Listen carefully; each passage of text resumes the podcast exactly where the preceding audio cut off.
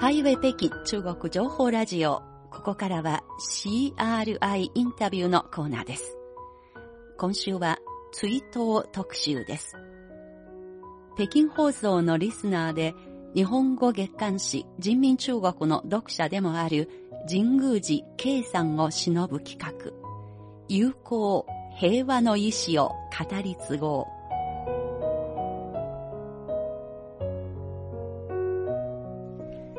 春まだ浅い日曜日の午後、甲府から秘宝が届きました。北京放送の1952年からのリスナーさんで、日本語月刊誌人民中国の創刊号からの愛読者でもある神宮寺圭さんが103歳の誕生日まであと12日という2月12日に逝去されました。神宮寺さんは過去の戦争体験への反省から中国との平和、友好をライフワークとして取り組んできました。2019年秋、99歳での北京訪問を最後に、新型コロナウイルスの流行で訪中が実現していませんでした。長女恵子さんによりますと、亡くなる直前までもう一度だけ中国に行きたいと言い続けていました。中国の友人やお世話になった研修生たちの間で、神宮寺圭さん、綾子さん夫妻は、おじさん、おばさんと呼ばれ親しまれていました。おばさんの綾子さんは、去年の3月に亡くなりました。北京放送の電波を70年余りにわたって聞き続け、スタッフの育成をサポートし続けてきたお二人です。秘宝を受け、おじさん一家と親しく付き合っていた北京放送の張新華元局長、宋国賓元副編集長、張不正元副局長、馬以降元副編集長をはじめ、多くの関係者は心から悲しみ、指針なく中日友好を願い、中国の発展を願っている真の友人だったと、神宮寺さんの死を悼みました。今週と来週の CRI インタビューは追悼特集です。過去のインタビューを中心に神宮寺圭さん、綾子さんたちが歩んできた日中平和友好の旅路を振り返り、そして未来に向かって歩んでいく際の力をこの放送をお聞きの皆さんと共になって見出せたらと願っております。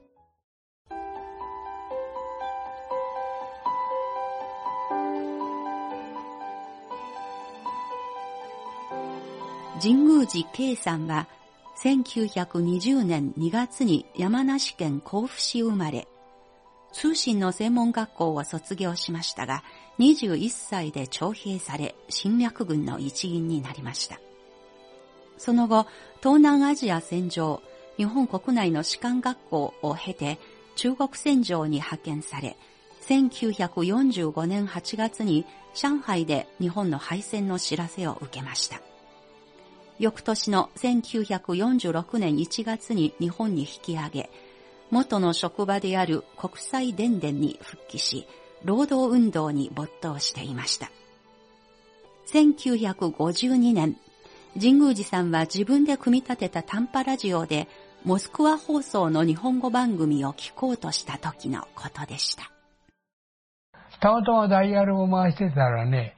北京放送が入ってきたんです。あれ？と思って聞いたらね、これは日本向けの放送ですと。これをお聞きになって何か感じたことがあったらお手紙一本くださいということを言ってたんです。はい、それからすぐはがきへですね、はい、北京放送聞いてますと、立派な日本語で放送されていますので、非常に興味を持って聞いてます。えー、私も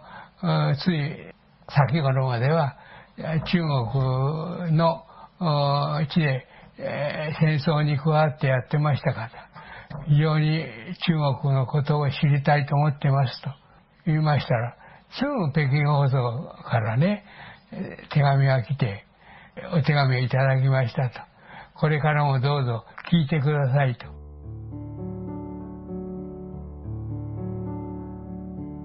情報に飢えていた神宮寺さんにとって、北京放送を聞くことには特別な意義があったそうです。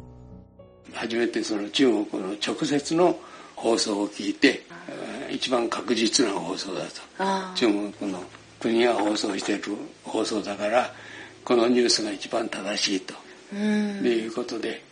ぜひ行ってみたい。この目で見たい。あの、モータルトの作った国はどんな国を作ったのかなと。行ってみたいなと思って。北京放送を聞くのと同時に、神宮寺さん。は友人の勧めで中国外文局参加の日本語月刊誌人民中国を読むようになりました。創刊は1953年6月。その13年後の1966年、日本での読者拡大キャンペーンに貢献したことで、神宮寺さん。は雑誌社の招きで新中国を初めて訪れました。その時の体験は、その後の神宮寺さん一家に大きな影響を与えました。当時は国交回復がありませんでしたので、えー、香港へ一度行って、香港からあ広い講習に行って、それから北京へ飛ぶということで、北京まで3日かかりまして、到着しまして、大歓迎を受けましたことは、今でも心の中で、ああ、嬉しかったな、よかったな、と思っております。そんなことから、人民中国との友好が始まりまして、そしてお別れの時に、深センまで見送った人民中国雑誌社の社長から頼み事をされたそうです。その時に、えー、社長が、皆さんにぜひお願いがあります。それは、私たちが作ったこの人民中国がいい読み物だったか、えー、ぜひ迷子を読んだら教えてほしいということを、え、私は帰るときに、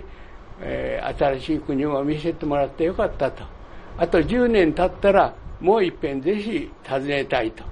いう約束をして帰りましたので、10年経った時に幸いまた中国を訪ねることができまし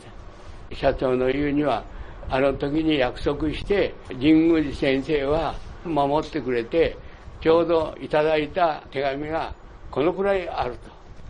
このことは非常に嬉しかったと。日中友好はライフワーク。こう決めた神宮寺さんは家族を対象にある作戦を練り始めました。中国と仲良くするということはこれは私一人ではできないことだから、えー、家族全員であの女房子供も含めて仲良くする運動を自分のライフワークというか人生の一つの仕事としてやらなくちゃいけないということを決意を固めたというのはそのこともあるし北京放送の一つの 役回りもあったし人民中国を訪ねたということもみんな関連して一家を挙げて親善運動友好運動をやろうと、うん、友好運動やろうっても兄弟がねお父さんのこれは勝手にやってる仕事だと。いうよりやっぱり家族全部がその気にならないとダメだから。それには家族全部をいっぺん新しい中国を見せろと。幸いはみんな娘も息子たちもみんな若いうちに中国を訪ねて中国の大した国だということを分かってくれたからね。で現在があるということで。まあ北京放送もその役割の一つを担ったわけですから。ありがとうございます。1978年に中国が改革開放政策に踏み切りその後経済や社会生活で大きな変化が起き始めましたこんな中、北京放送を訪問した神宮寺さんに、放送局からある相談が持ちかけられました。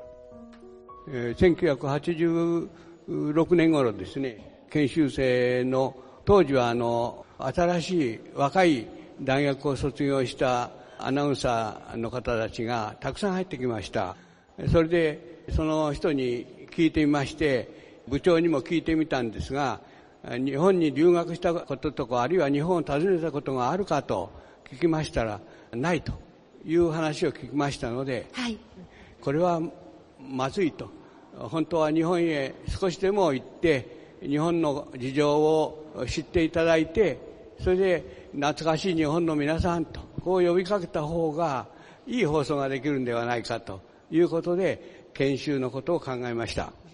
えー、そこでできたら研修をさせたいと、こう思いましたが、当時、テレビ山梨の社長の中山社長は、私と仲が良かったものですから、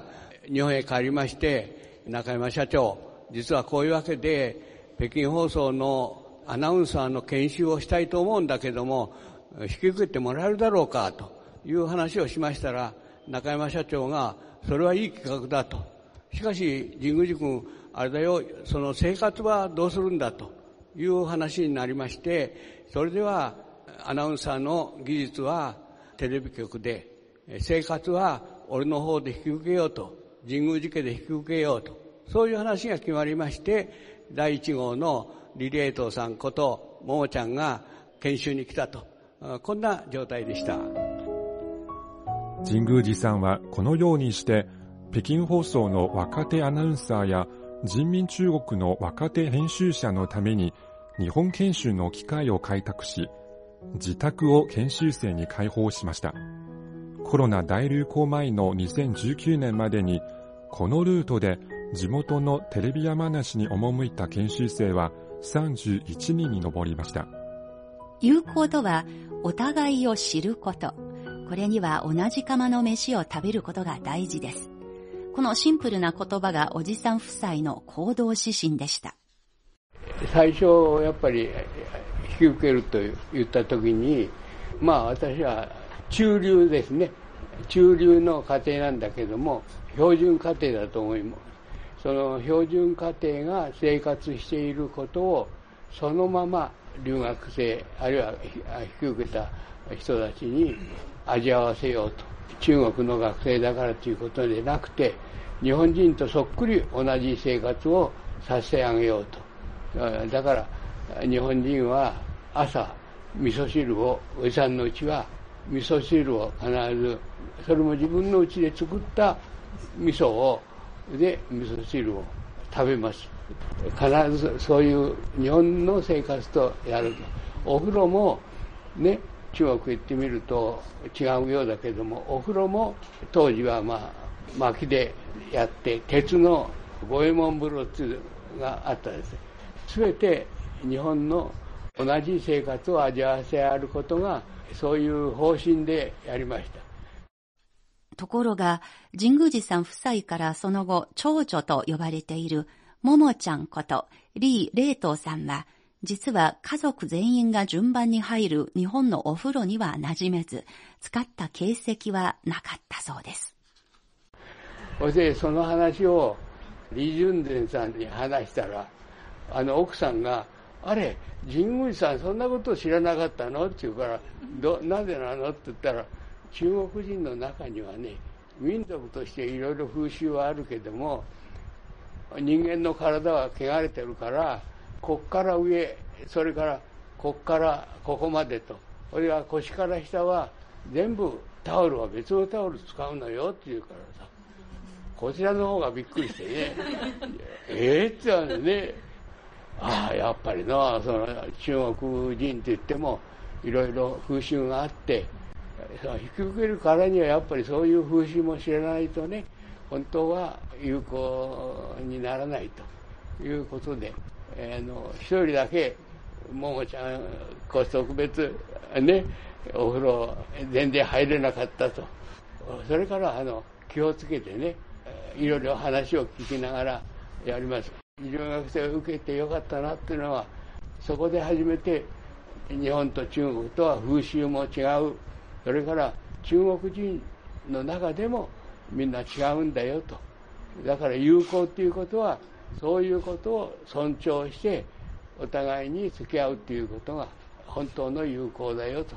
いうことを、その時に知りましたし、そのいろんな事件が出た時に、人民中国の他に若い人たちの意見が聞くことができたということは大変私たち自身として留学生あるいは講習生を引き受けた良い経験だったと思います。研修生の受け入れを始めたのは1985年。翌年から夫妻は中国の知人や娘、息子たちに会うため、毎年中国を訪問しました。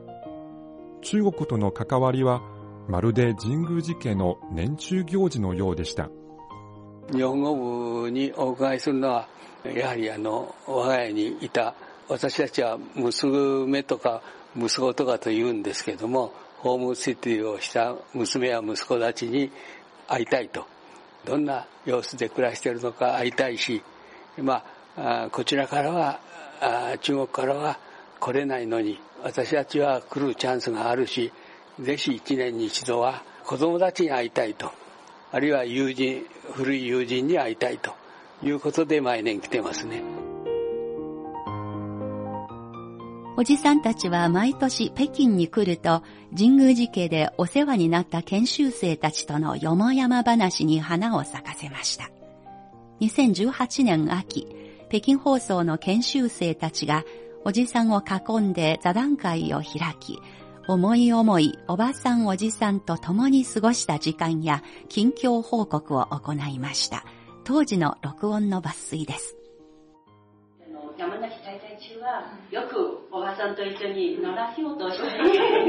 よく褒められ褒められましたけれどもあの一緒におしゃおしゃべりをしてすごく気が合っているような気がします、えー、去年の半年間本当にお世話になりました。改めてその半年間で人間という温かさをとても感じましたのでそしておばさんと一緒にご馳走してくれたほうとうもとても美味しかった、えー、この半年間私にとっては人生の中でかけがえのない半年間でしたのであの今後も毎年会えるように楽しみにしていますので半年間ありがとうございました。夜に甲府駅に着いてで、まあ、大きなスーツケースを持ってあの甲府駅の前でおじさんが待ってくれました。夕暮れの中で。またあの甲府から北京に戻る時にも朝の便で、まあ、甲府駅で甲府駅からあのえー、成田に行く列車に乗るんですけれども、で、おじさんも朝、とってもあの暗くて、その中で、甲府駅で私を待ってくれました。あの見送りに来てくれました。まあ、本当にそのシーンが今でもあのはっきりと覚えています。とてもあったかいです。まあ、近況報告なんですけれども、5歳の息子の子育てもありますし、子育てと仕事の両立には本当にえー、時にはま疲れ切ったなと思いますけれどもおじさんであれば人生の大先輩がいてですからおじさんと会う時にはなんかおじさんからパワーをたくさんもらいました。なぜこの神宮寺圭さんという方がこれだけ多くの中国の皆さんとこれだけ長い時間にわたって交流できるのかすごく謎に思っています。昨日もこの質問を劉徳友先生に聞きました。そしたらそれはお互いに信頼関係があるからです。お互いに同じ夢がある。それは中国と日本の平和、えー、そして友好さらに世界全体の平和それが共通していることです。それがありますのでお互いの考え方がとても近い。なるほどと思いました。人間同士の本当の付き合いの仕方はどんなものなのかとてもよく分かったような気がしますし本当にあの感謝申し上げたいと思います。あとこれだけお元気で飛行機にまで乗って海外に行けるような98歳は私の人生の中で初めてです。のであの本当に人間がどれだけ可能性があるのか生きていることの可能性ということもおじさんが行動を持って示してくださっているのでいろんな意味での人生の師範です。本当にありがとうございます。北京放送のリスナー日本語月刊誌人民中国の読者の神宮寺圭さんを忍ぶ企画友好平和の意志を語り継ごう戦争体験者の神宮寺さん。実は彼は長い間、戦場で起きたことについては、口を閉ざしたままでした。私は戦後ずっと戦争のことについては、妻や子供にも一切話しませんでした。それはなぜかというと、自分だけ生きて帰ってきたという引け目があったからです。でも今では戦争は二度としてはいけないと。戦争というのはお互いに殺し合うなんていうことをしてはいけないということを考えまして、戦争の悲惨さ、平和の尊さを今の若い人たちに話すように心がけております。またそれが私の任務であり責任だと、このように考えております。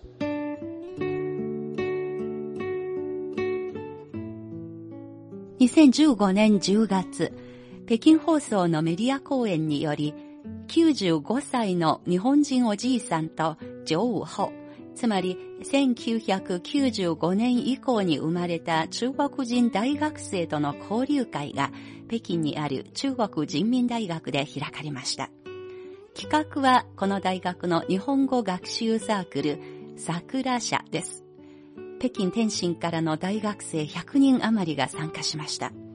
おじさんは冒頭、中国の若者に自分が侵略戦争に加担したことについて謝罪しました。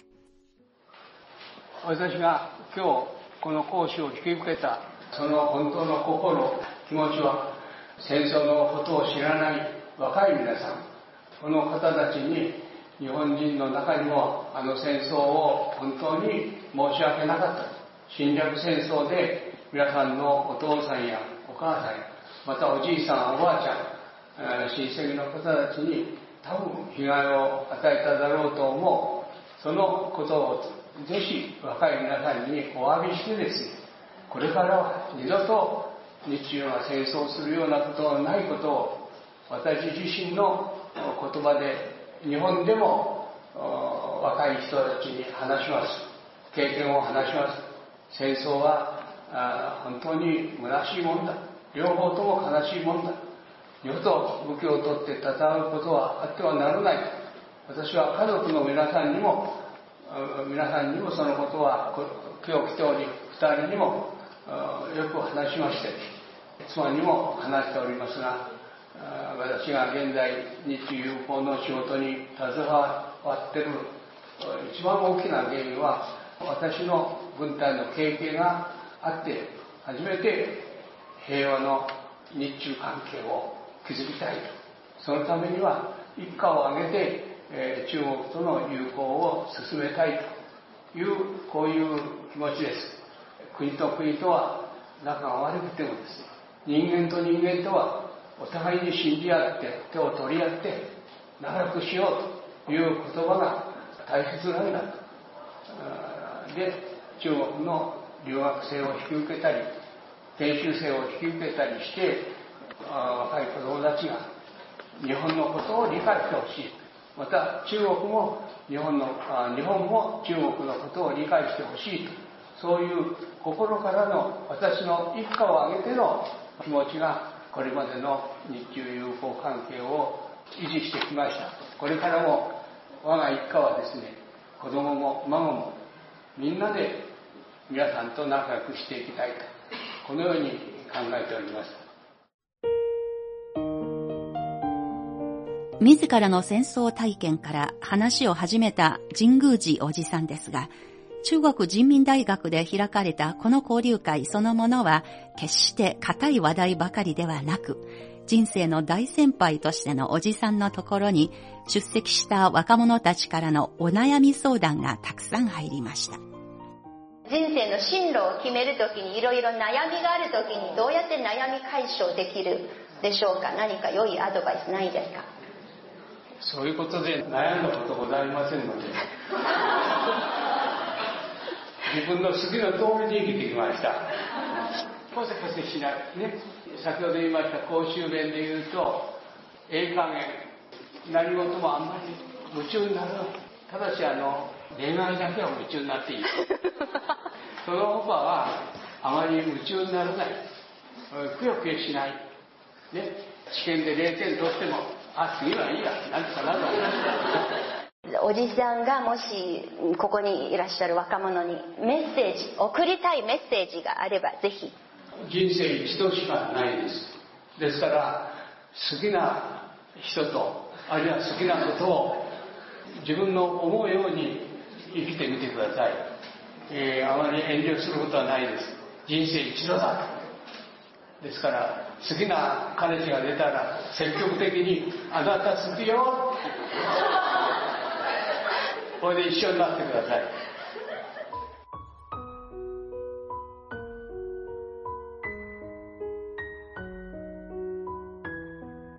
CRI インタビューの追悼特集、